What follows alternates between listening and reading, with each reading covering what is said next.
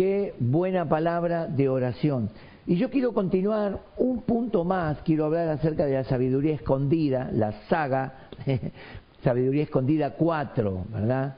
Es prácticamente el cuarto mensaje o enseñanza hablando de esto, pero esta sabiduría escondida tiene como un título, se llama la, la palabra de la cruz.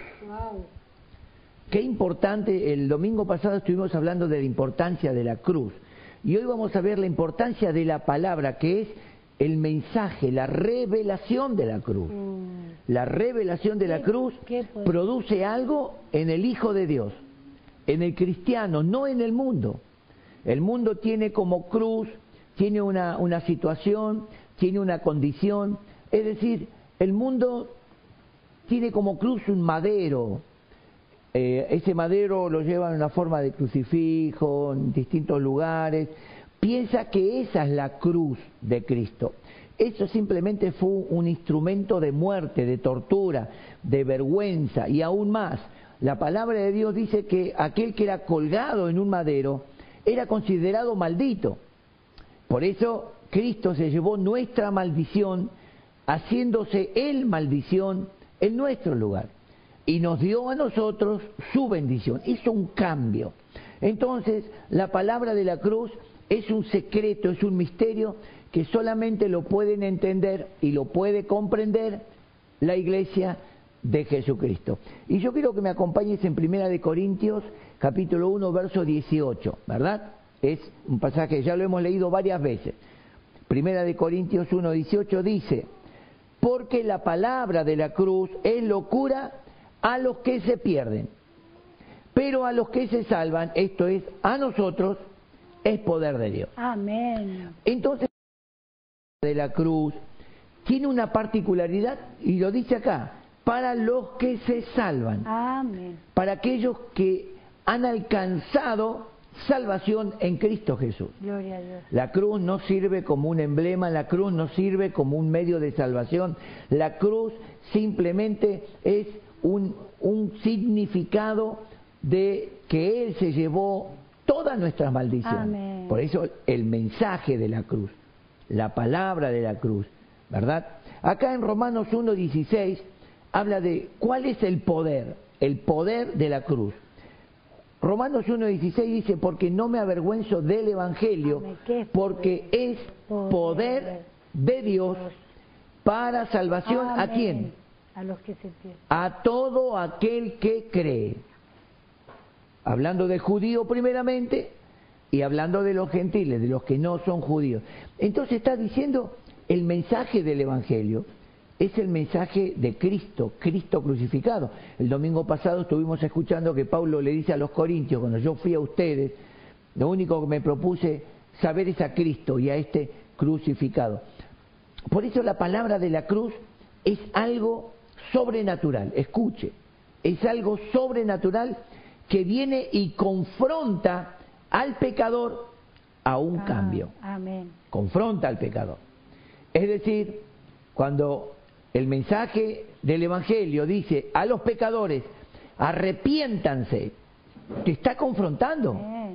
Te está confrontando a tomar un cambio, una decisión, a decir, basta comienza una nueva vida, una confrontación con la palabra, una confrontación con el estilo de vida para un cambio.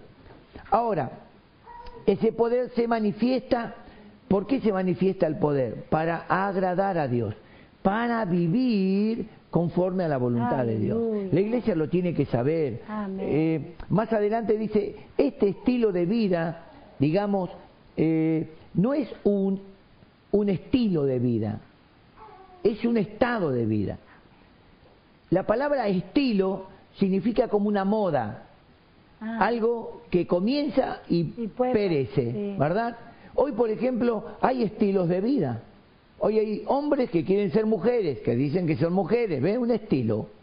Pero en la realidad, ellos tienen un estado natural. Mm. El estado natural de ellos es lo que son en su nacimiento. Y escuchemos, escuchemos bien. No es un estilo de vida, es un estado. Por eso cuando el cristiano recibe a Cristo, no recibe un estilo de vida, Amén. recibe un estado de vida. Es decir, hemos muerto con Cristo, ya hay un estado de muerte para vivir, no un estilo, sino en un estado de vida sobrenatural. Amén. La iglesia es gloriosa, la iglesia es sobrenatural, la iglesia tiene fundamento glorioso, celestial, eterno. La iglesia no tiene fundamento religioso, no sirve. La religión no puede competir, pastora. Amén, es así. Porque la religión fue creada por el hombre. Son ideas que el hombre pone como para... El mensaje del Evangelio es un estado de vida. Es como Cristo cuando resucitó. No, no tenía otro estilo de vida. Cambió el estado de vida. ¿Verdad?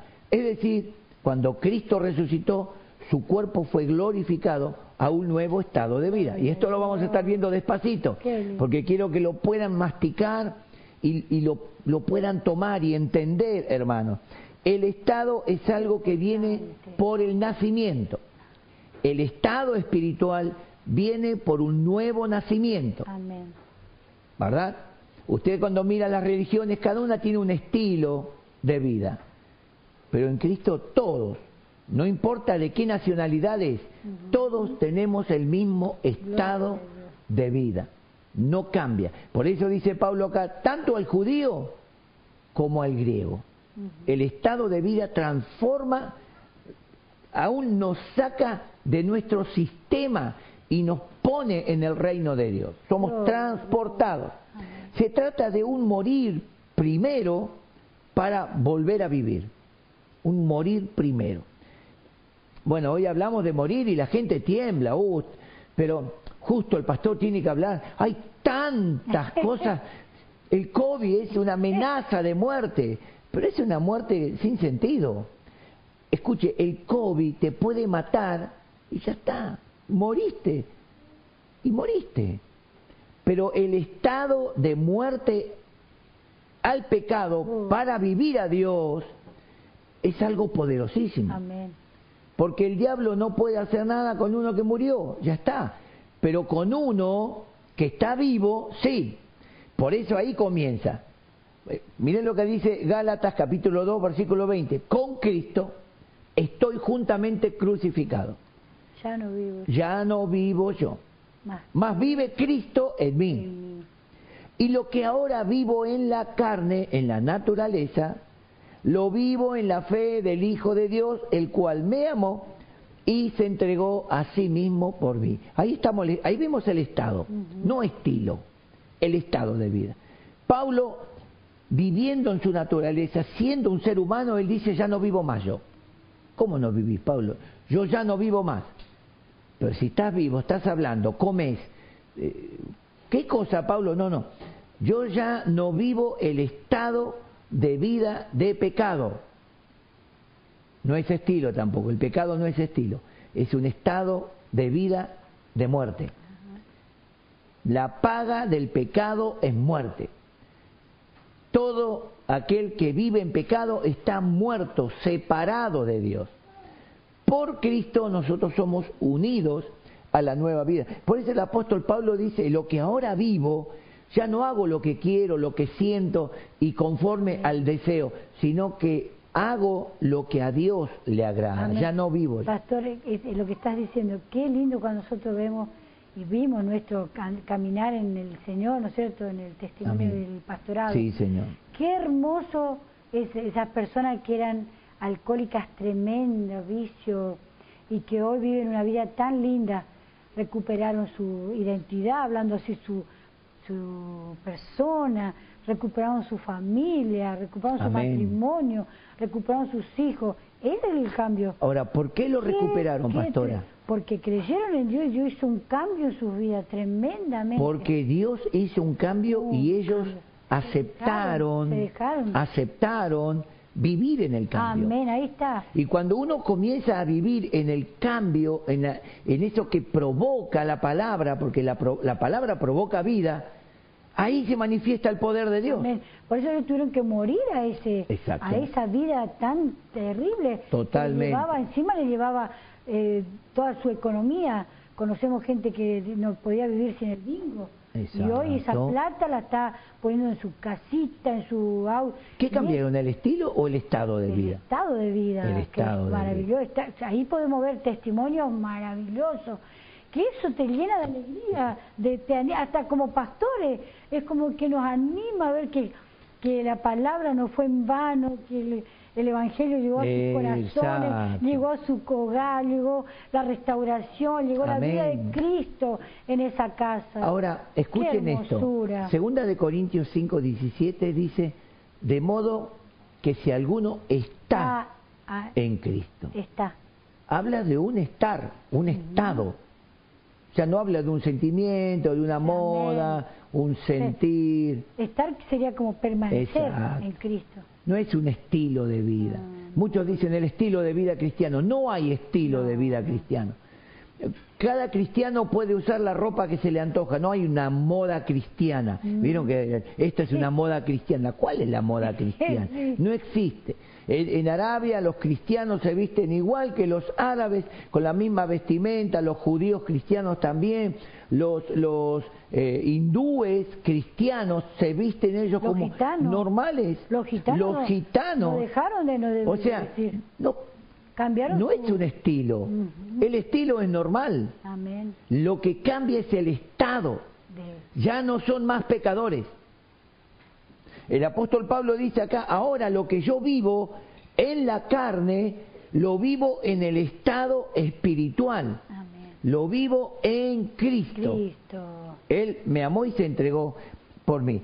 En Filipenses capítulo 1, versículo 21 dice, porque para mí el vivir es Cristo, escuche, y el morir es ganancia. Y acá viene el estado de vida, porque Dios exige al cristiano, a todos los cristianos, no solamente a los pastores, ¿por qué Dios exige a los cristianos el vivir una vida, un estado de vida diferente, nuevo? Miren lo que dice. Dice, más si el vivir en la carne resulta para mí en beneficio de la obra, no sé entonces qué escoger, porque de ambas cosas estoy puesto en estrecho, teniendo deseo de partir y de estar con Cristo, lo cual es muchísimo mejor. Pero quedar en la carne, quedarse en esta vida, es más necesario por causa de vosotros. Y confiado en esto, sé que quedaré. Y aún permaneceré con todos vosotros para vuestro provecho y gozo de la fe. ¿Qué está diciendo Pablo? Yo quisiera estar allá, pero Dios me exige quedarme acá y vivir un estado, tener un estado de vida sobrenatural, un estado de vida diferente, donde ya la persona es vencedora en el pecado. No se ve, no se deja vencer, no es vencido por el pecado. Hay un misterio escondido en Dios con relación a vivir esa nueva vida, un misterio escondido.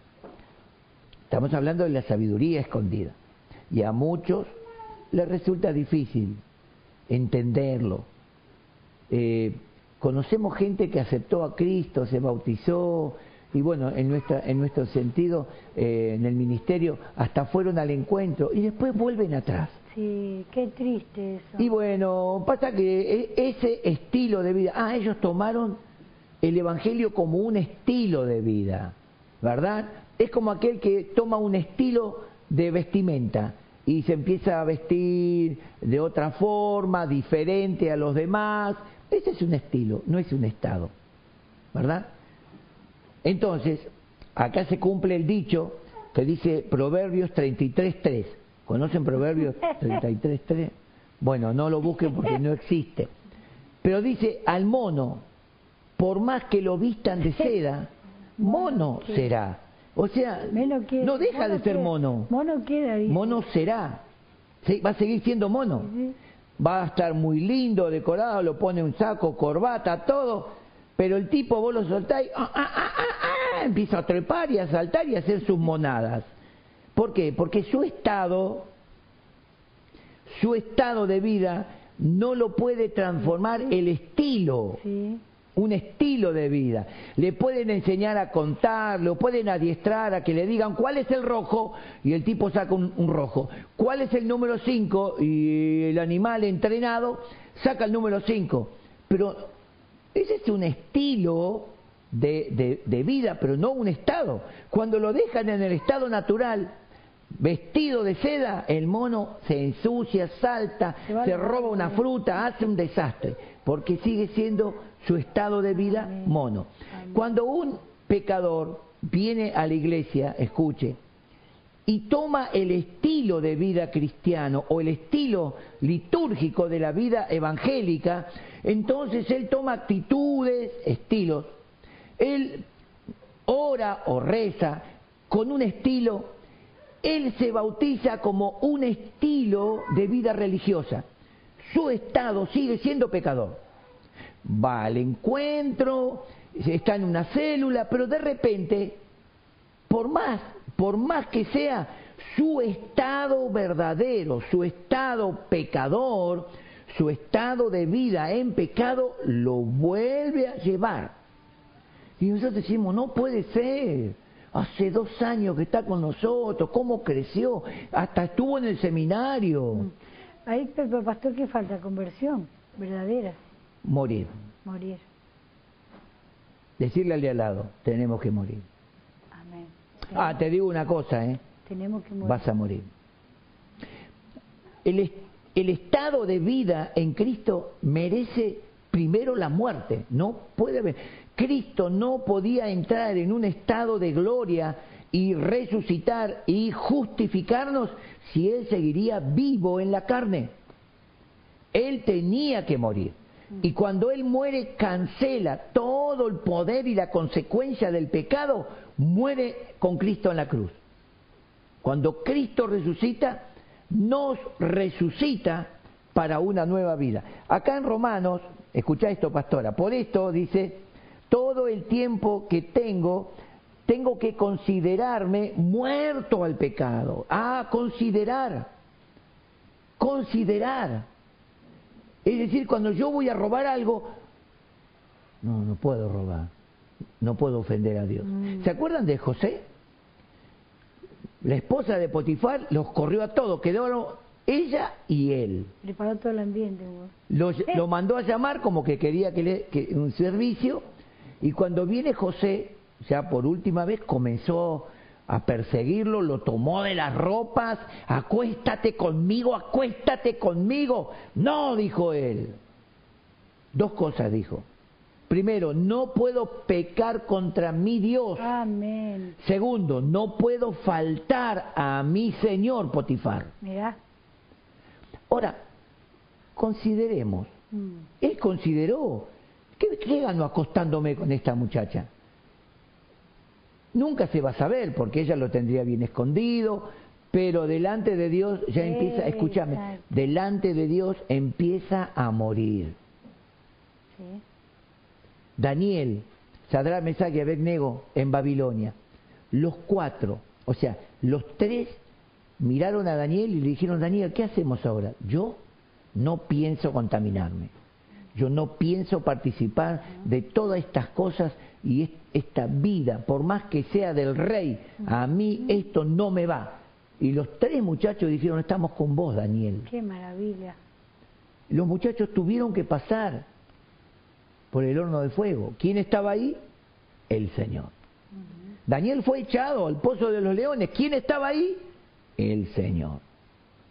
¿Por qué? Porque ellos decidieron, escuchen, escuchen, esto es algo es una sabiduría oculta.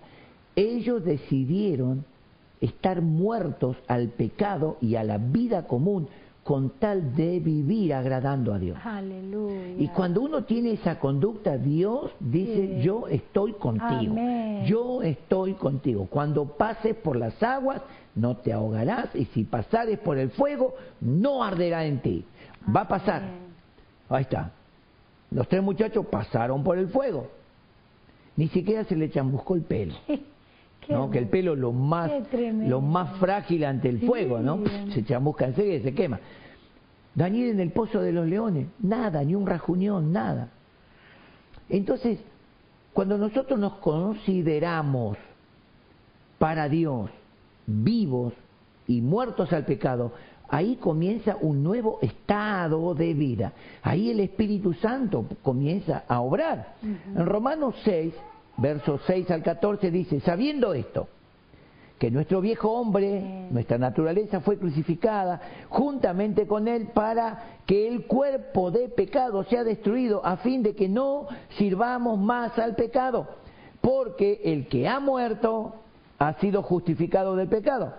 Y si morimos con Cristo, y ahora vamos a ver, creemos que también viviremos con Él, sabiendo que Cristo, habiendo resucitado de los muertos, ya no muere. La muerte no se enseñorea más de Él, porque en cuanto murió, al pecado murió una vez por todas, mas en cuanto vive, para Dios vive. Así que también vosotros consideraos, miren la palabra que usa, considerar, consideraos muertos al pecado, pero vivos para Dios en Cristo Jesús, Señor nuestro. Considerar. Si cada ser humano se, se sentaría a considerar la consecuencia de, si Adán en el principio se pondría a pensar, ¿Y si, y si lo que dice Dios es verdad que vamos a morir, ay, tonto, mira, yo comí, yo comí, Adán, no pasó nada. Comé, tomá, comé, comé. Pero bueno, ¿cuál fue la palabra de Dios? Por cuanto oíste la voz de tu mujer. Porque cuando nosotros que empezamos a agradar a Dios, comienzan a surgir un montón de voces y cosas para alejarnos del propósito, ¿no?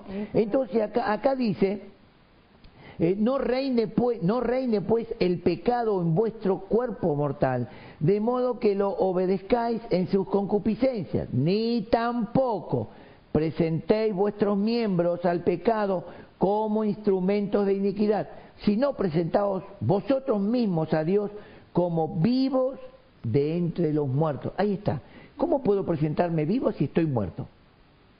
Es que el hombre tiene que morir a, los deseos que ofenden a Dios. Y eso cuesta, eso es lo que le cuesta. Eso es, eso es lo que cuesta. Dejar. A mí me dicen, yo pastora no puedo dejar. Yo tengo este vicio y no lo puedo dejar. ¿Cómo? Tenés que Ahora, morir. Eh, eh, eh, no se quiere pagar como el precio, digo yo, ¿no? Para esas personas Filipenses 4.13. ¿Qué dice Filipenses 4.13? Todo lo puedo. Todo lo puedo. En Cristo. Quiere decir que no puedo dejar. No, no, no querés. Mm. No estás dispuesto a pagar el precio. No estás dispuesto a morir a esos deseos que ofenden a Dios y que te separan de Dios. Entonces, el no puedo no existe. No existe. Ahí está. Todos podemos agradar a Dios, todos. Lo que tenemos que hacer es ver la forma en que Dios quiere que le agrademos. Sí. Declararnos muertos al pecado. Hoy tenemos la cena del Señor, ¿no? Y la cena del Señor es un memorial. Pero ¿memorial de qué, pastora? ¿De qué es un memorial? De que, morimos, de que Él murió y resucitó un memorial. Amén, eso es memorial es la palabra hacer memoria, recordar, hacer memoria. Lo que Cristo considerar, nosotros. considerar, ¿no? Y yo quiero tomar solamente la palabra del versículo 26. el versículo 26 dice, por tanto, todas las veces que comierais este pan y bebierais de la copa, la muerte del Señor anunciáis hasta, que, Él venga. Y acá está el, el, misterio escondido. Jesús toma el pan, da gracias, lo parte y les da y le dice, coman, esto es mi cuerpo. Comunión en el cuerpo. ¿Verdad o no? Sí. Comunión en el cuerpo. Luego toma la copa, da gracias y dice, esta copa es un nuevo pacto. Escuche. con esto el Señor nos hace recordar todo el tiempo. Ojalá se pudiera hacer más así en familia, como más seguido, para tener en, memoria Tendríamos que hacer, para, que no, para no pecar, tendríamos que hacer la cena del Señor todos los días. Todos los días. Sí, Y a la mañana temprano. Y acordarse. Nos levantamos seis y media de la mañana a la cena del Señor. Entonces estamos en la memoria. Hoy participé en la cena del Señor, no puedo pecar. Mañana, mañana volvemos a participar de la cena del Señor. Hoy, es como el cartel ese que dice, hoy no se fía, mañana sí. Hoy no se peca, mañana sí. Entonces al otro día no, po- no podemos estar todos los días participando de la cena del Señor, ¿verdad? Porque llega un momento en que se vuelve también Sí, sin es sentido. verdad. Es verdad. Pero ¿sabe por qué se vuelve sin sentido, pastora? ¿Sabe por qué, iglesia? Porque no consideramos el valor, Eh, ahí está. el valor, El valor. lo que significa para Dios, tanto para mí, pero lo que significa para Dios que yo participe. Por eso el versículo 30 dice, todo aquel que come y bebe indignamente, porque no es digno de Oh, participar sin discernir el cuerpo, la iglesia y la sangre, que es el pacto, pacto, juicio, come y bebe para sí.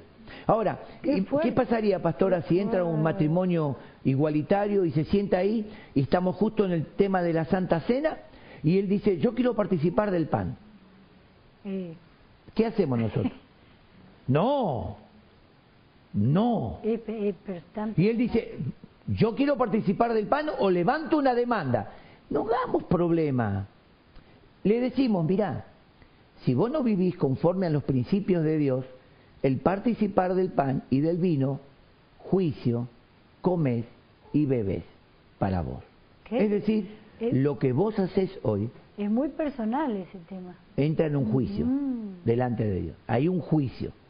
Por eso todo aquel que come del pan y bebe de la copa, la muerte Bueno. del Señor anuncia. Con Cristo Qué estoy juntamente crucificado. ¿Escuchaste, iglesia?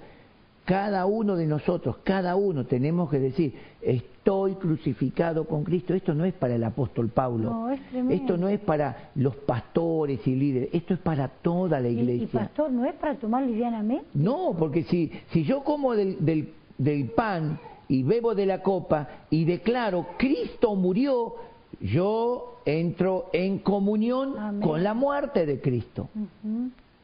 Por eso todas las veces que comemos del pan y bebemos, anunciamos la muerte. Cristo murió por mí, yo muero con Cristo. Amén. No es, no es difícil. Escuche esto, escuche. Oh, sí. ¿A qué tenemos que morir? A los ideales, ¿ve? Ideales. A los estilos, estilos. Al pecado que mora en nosotros. Porque yo quiero decirte algo. Eh, el hombre por naturaleza es pecador. ¿Qué hace Dios? Te llama al arrepentimiento, te llama, te presenta tu condición de pecador condenado y te dice, Cristo Jesús murió en la cruz para perdonarte. Si vos lo aceptás como tu Salvador, yo te perdono toda tu vida. Y ahora comenzás a vivir una nueva vida. ¿Qué, qué? El gran problema es empezar a vivir una nueva vida. Ahí está, no quieren morir. Porque parece como que están esperando un toque mágico, como que, como que la, la- el hada madrina, tac, toca a la ra- al ratón que está en la iglesia y se convierte prácticamente en, en un en, un sirviente, ¿no? Con no, no, acá no hay acá no hay toque mágico. Acá hay un estado de conciencia, escuche, Ay. escuche. Ahí, ahí se pone lindo. Un estado consciente. Primera de Pedro capítulo 3, verso 21 dice, el bautismo que corresponde a esto ahora nos salva, no quitando las inmundicias de la carne, sino como la aspiración. Aspiración que significa una carrera. Yo aspiro una carrera. Yo aspiro ser abogado, maestro, docente. Yo aspiro ser un maestro mayor de obra. Es una aspiración. Sí. ¿Dónde está la aspiración? En el alma, en la mente. Hay planes. Hay un trabajo que hacer. Tengo que estudiar y tengo que prepararme. Voy a ser probado, es decir, va a haber exámenes, va a haber pruebas, hasta que yo alcance Amén. ese, ese galardón o ese estado de vida, ¿verdad? Porque ahora ya no es una persona común, es una persona con un oficio, con una carrera. Amén. es diferente a los demás. Ahora dice, es la aspiración de una buena conciencia hacia Dios por la resurrección de Jesucristo de entre los muertos. Una aspiración. Yo quiero ser, desde este momento, quiero ser como Cristo. Vuelvo a repetir la- lo que siempre en todo bautismo se dice, pero lo que se dijo en mi bautismo. A mí me quedaron grabadas las palabras de mi bautismo. Yo le presté atención a mi pastor cuando me estaba bautizando y me dice, Dani, tenés un testimonio real y definido que Dios te hizo su hijo por la fe en Jesucristo, perdonándote todos tus pecados. Sí. ¿Qué fue ese sí? Tengo un testimonio real, bien definido, que Dios me hizo su hijo y me perdonó en Cristo todos mis pecados. ¿Cómo te comprometió esas palabras? Segundo, te comprometes a caminar en una nueva vida, sirviéndole en santidad todos los días hasta que Él venga. No es cuestión de sí, no, pensalo. Sí, porque ¿Él te perdonó todos tus pecados? Sí, me perdonó. Bien, ahora, te comprometes a caminar en una nueva vida y en santidad, sirviéndole todos los días. es de tu vida. Hasta que Él venga. Sí, dije yo.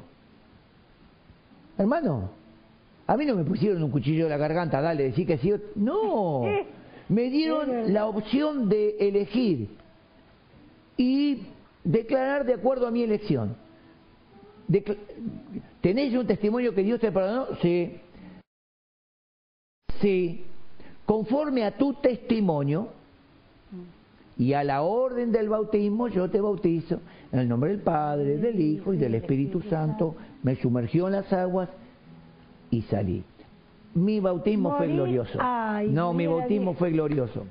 Ojalá muchos pudieran tener eh, ese estilo. Amén. Cuando yo salgo de las aguas, salgo hablando en lenguas. Sí, me acuerdo. Tremendo. Fue algo glorioso para mí. Fue un sello. Fue una confirmación del Espíritu en mí de que realmente me propuse desde ese día caminar con Cristo. Y nunca te Tuve errores, tuve fallas humanas, tuve eh, temores, tuve dudas, tuve situaciones, pero jamás dije, me voy de la iglesia, me voy al mundo. Nada No, apartó, jamás, ni me pasó por la mente, hermano, ni se me cruzó por la mente. ¿Por qué? Porque yo entré en un estado de vida, no en un estilo. Y te cuento, quizás ya lo sabes, pero para memoria. Tres meses más tarde, siendo ministrado por la palabra, decidí renunciar a todo lo que yo tenía. Entonces tomé todas las cosas de arte marciales que se podían romper y quemar, todo lo rompí y lo quemé. Revistas, traje, los nunchacos de madera, la- Las tonfas, todo eso lo quemé, los, todo. Y lo que no lo rompí. Renuncié a un estilo de vida Tu vieja esa. para estar en un nuevo estado de vida. Luego tomé todos los equipos que yo tenía, todo lo que yo tenía en el conjunto de rock, y lo traje y lo consagré, lo doné a la iglesia. Amén. Dije, porque esto me servía en el mundo para la música satánica, para agradar al pecado. Ahora quiero que esto quede consagrado y sirva a Dios. Fue tremendo. No, Me maravilloso. acuerdo que lo trajeron, lo trajeron en el 39. Qué lindo.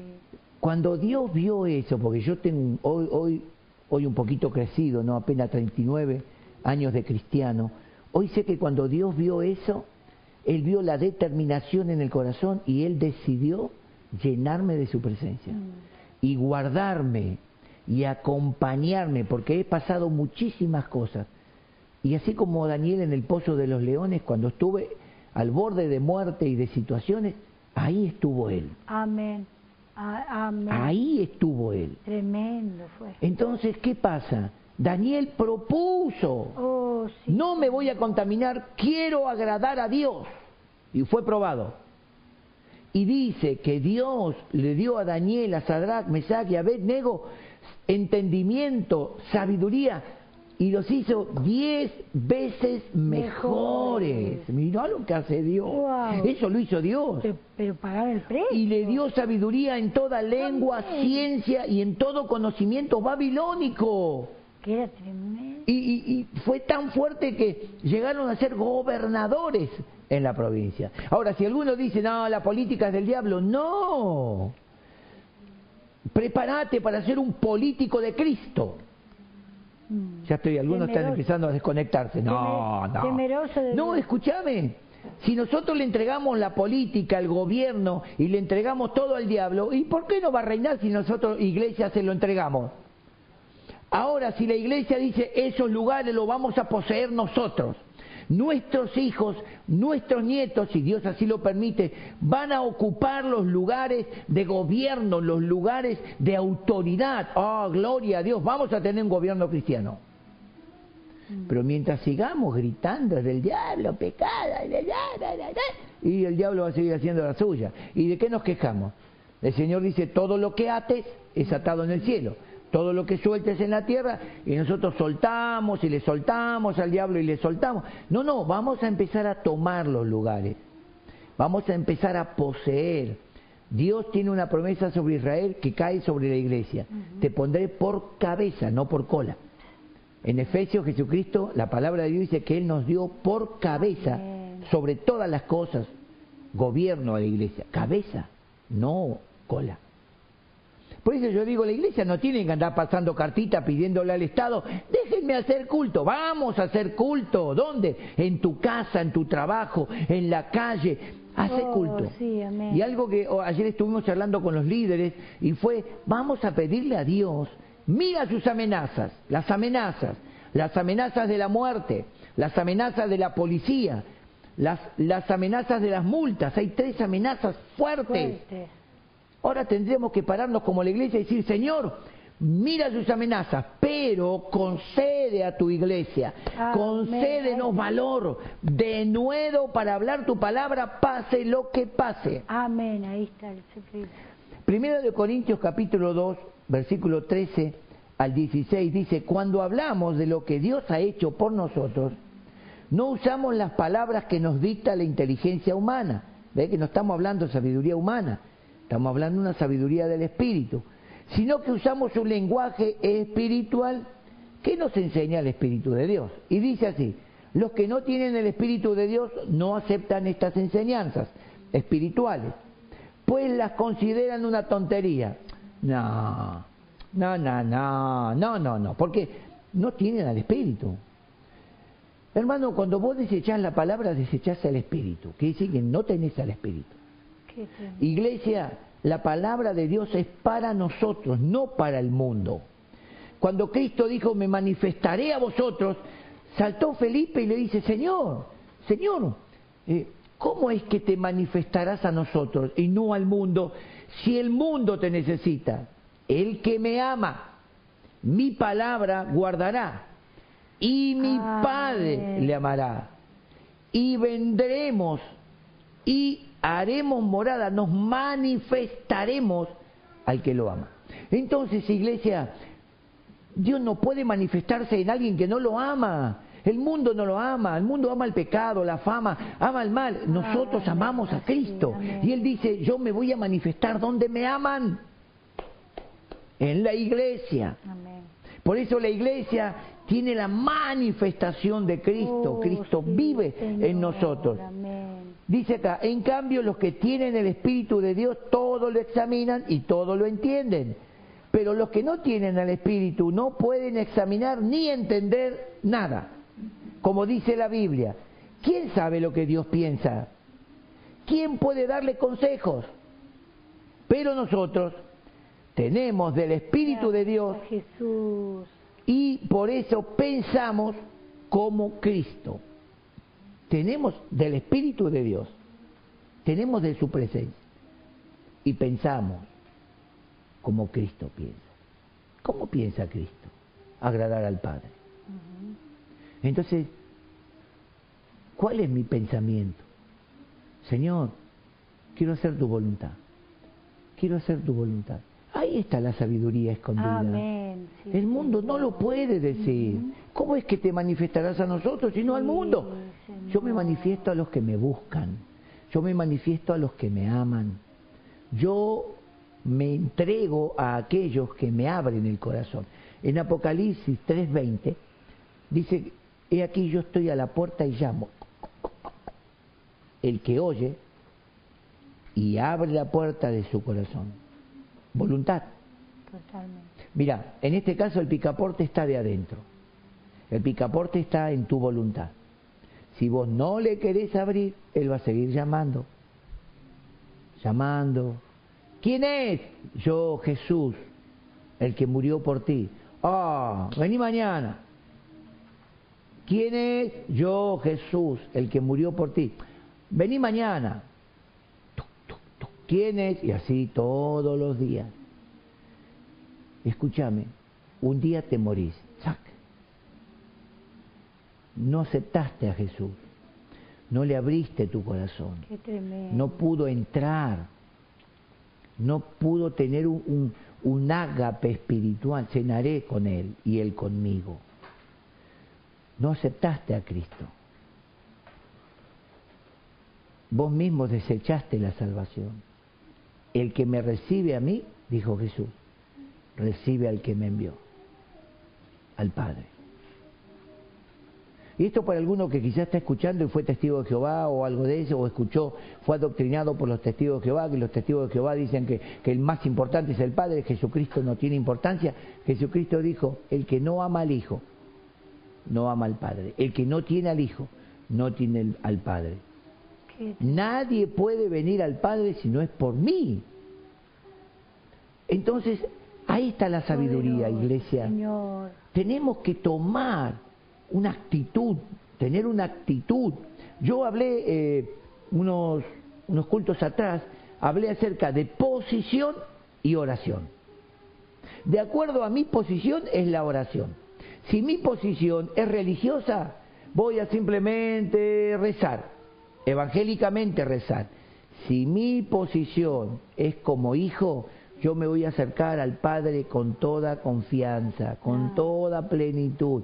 Y yo sé que como hijo, dijo Jesús, ¿quién de vosotros que si su hijo le pide pan, le dará una piedra?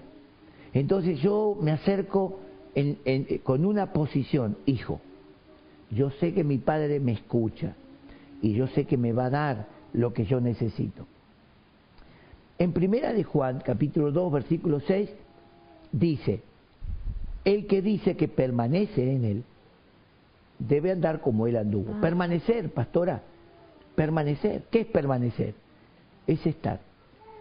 Un- una vez vi una película de, de lo, de un, un hombre que, eh, no un trapecista, esos que caminan en la cuerda floja, Eh, equilibrista. el equilibrista. Y bueno, él desafiaba a las autoridades y se fue a un edificio altísimo y tendieron, sin permiso de la- del gobierno, tendieron un alambre, un cable, ¿no? Hasta el otro edificio.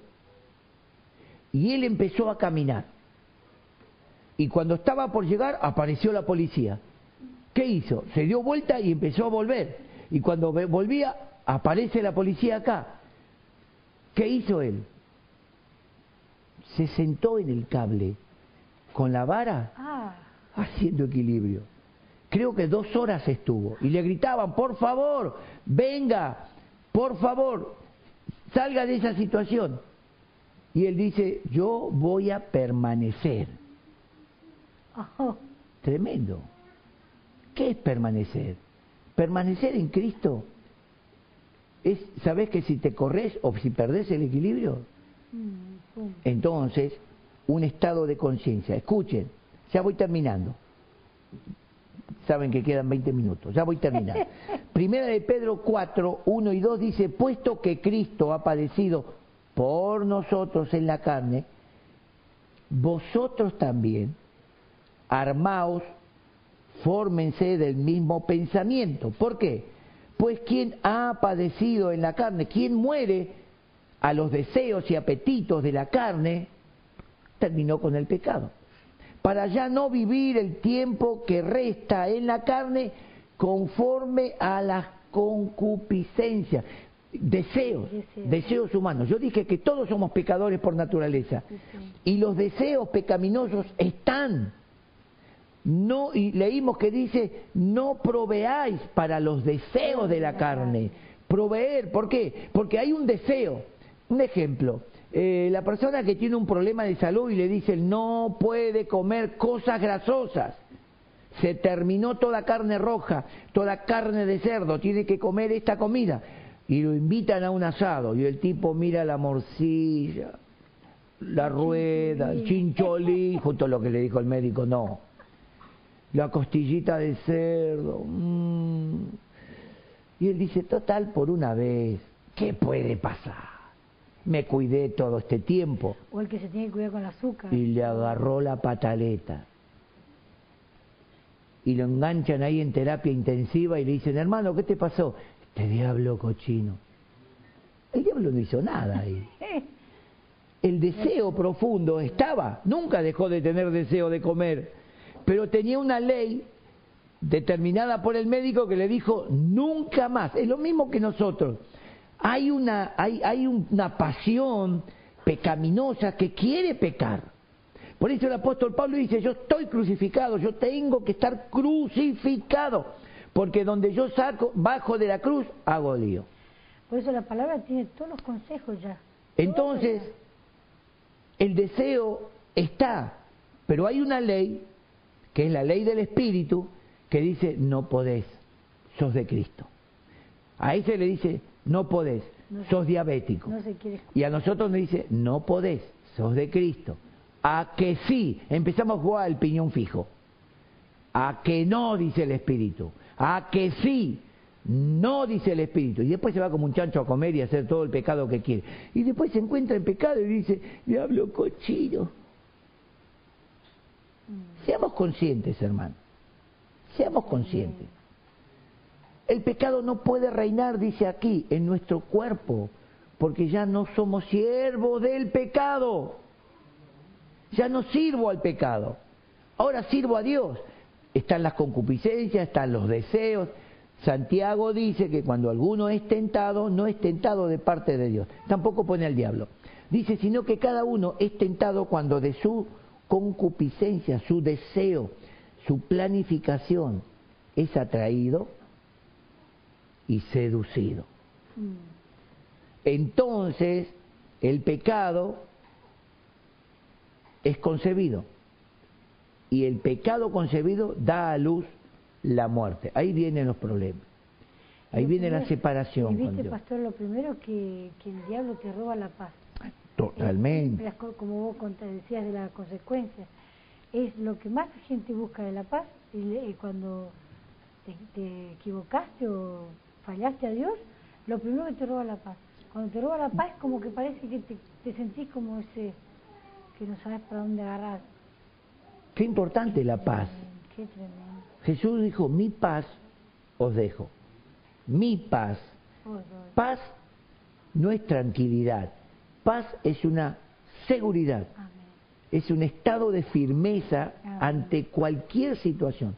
Uno puede estar en paz en medio de la tormenta.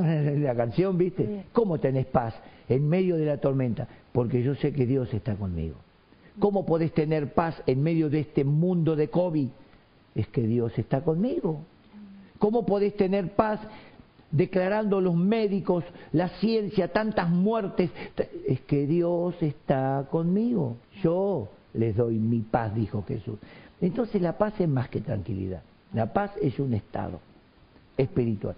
Y quiero terminar, quiero cerrar con esto, porque ya vamos a entrar a la cena del Señor, ¿verdad? Algo precioso. Algo que lo vamos a empezar a tomar muy en cuenta, como diciendo, epa, entonces, ¿qué quiere decir? ¿Que yo no puedo tomar la cena del Señor? juzga, examinate. El apóstol Pablo dice, si nos examinásemos, no seríamos juzgados. Mm. Mas siendo juzgados, somos castigados para no ser condenados con el mundo. El mundo no puede arrepentirse, porque el único que provoca arrepentimiento es el Espíritu. Cuando Él venga, convencerá al mundo de pecado, de justicia y de juicio. ¿Ve? Cuando hay una convicción del Espíritu, yo puedo vencer el pecado. Pero cuando no, no tengo convicción del Espíritu por la palabra, y es muy difícil poder. Termino con este pasaje. Así que hermanos, dice Pablo. Ahora, en Primera de Corintios 11, 23, él dice, lo que el Señor Jesucristo me enseñó a mí es lo que yo les he enseñado. Escuchen, escuchen. Lo que Jesús me enseñó a mí, lo que yo aprendí del Señor, es lo que yo les enseñé. El verso 23 dice. Y el 26 dice, por eso, todas las veces que comierais este pan, esto enseñó Pablo, que yo tengo que considerarme muerto al pecado. El pecado me va a llamar, lo, lo puedo mirar de reojo así, el pecado me puede convidar. No, gracias, recién tiré. Como decía el que fumaba, no, recién tiré, ¿no? Eh, yo, yo puedo tener un montón de cosas que me rodeen.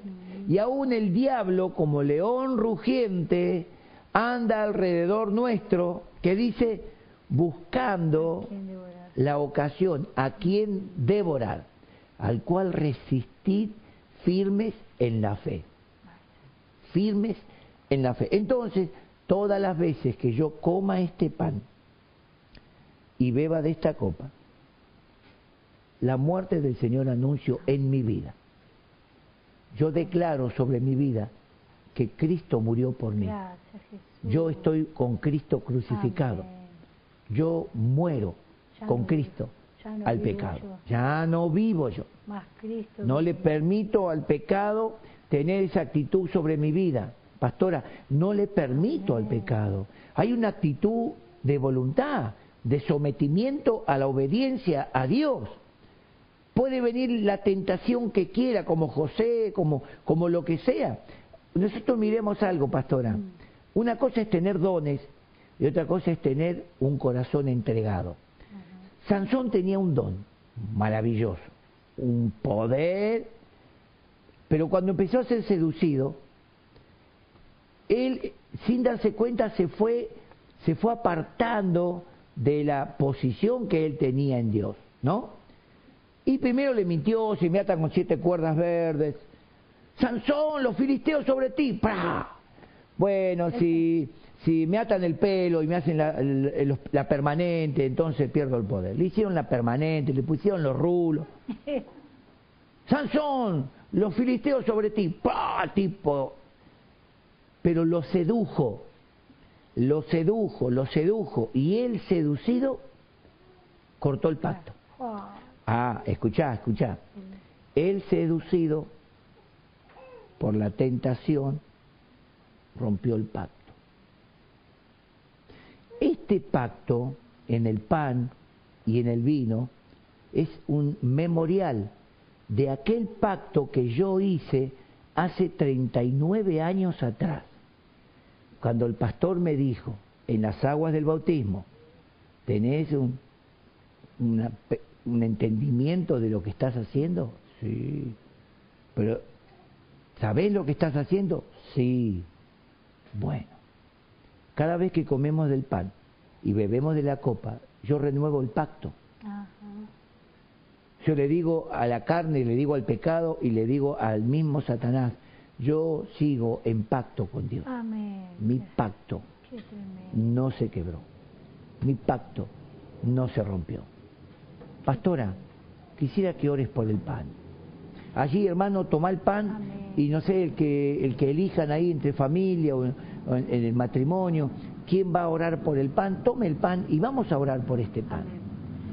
Señor Jesús, Tú eres este pan de vida, Señor. Gracias allí en la cruz.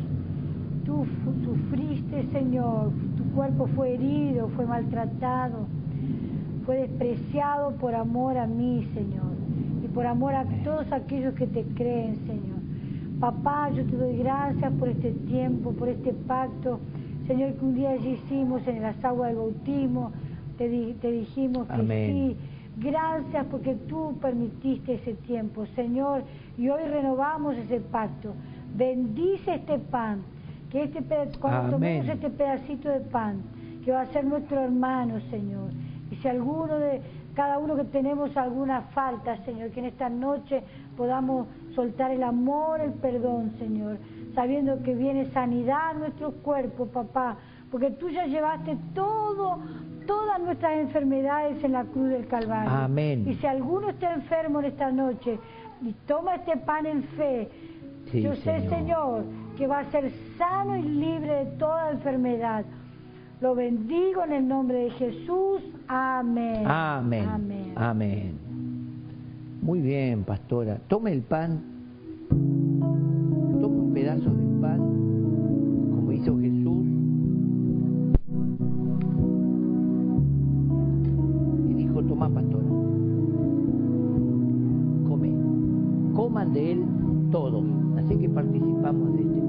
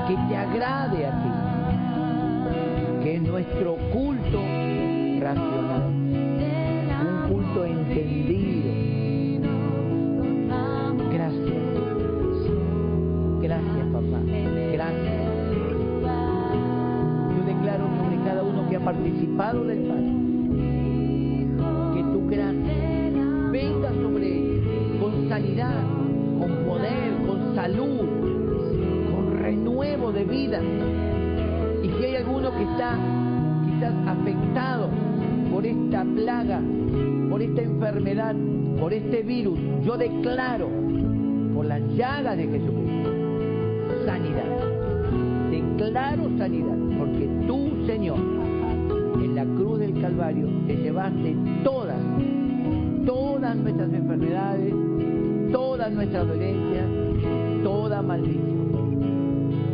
Y nos declaramos en fe libres, sanos, por la obra de Cristo en la cruz. Amén. Amén.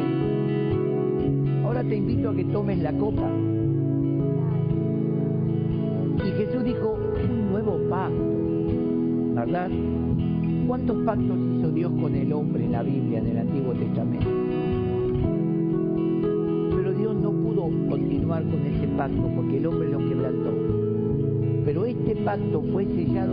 Pan. resurrección de Cristo. Así que ahora vamos a dar gracias a Dios por esta copa y renovar nuestro pacto con Dios por medio de Cristo. Padre, en este momento tomamos la copa como Jesús nos enseñó, el apóstol Pablo enseñó a la iglesia de Corinto y a toda la iglesia. a recibir esta copa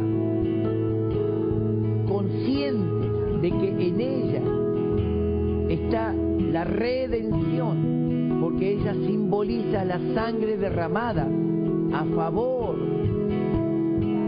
a nuestro favor. Y declaramos que por medio del participar de la copa, declaramos nuestro perdón, nuestra liberación, tu justicia concretada a nuestro favor. Participamos de esta copa en el nombre de Jesús. Amén. Amén. Pastora, ahí compartirle a los hermanos, a los que están allí en tu casa, que están compartiendo contigo, compartir la copa y bendecimos al Señor.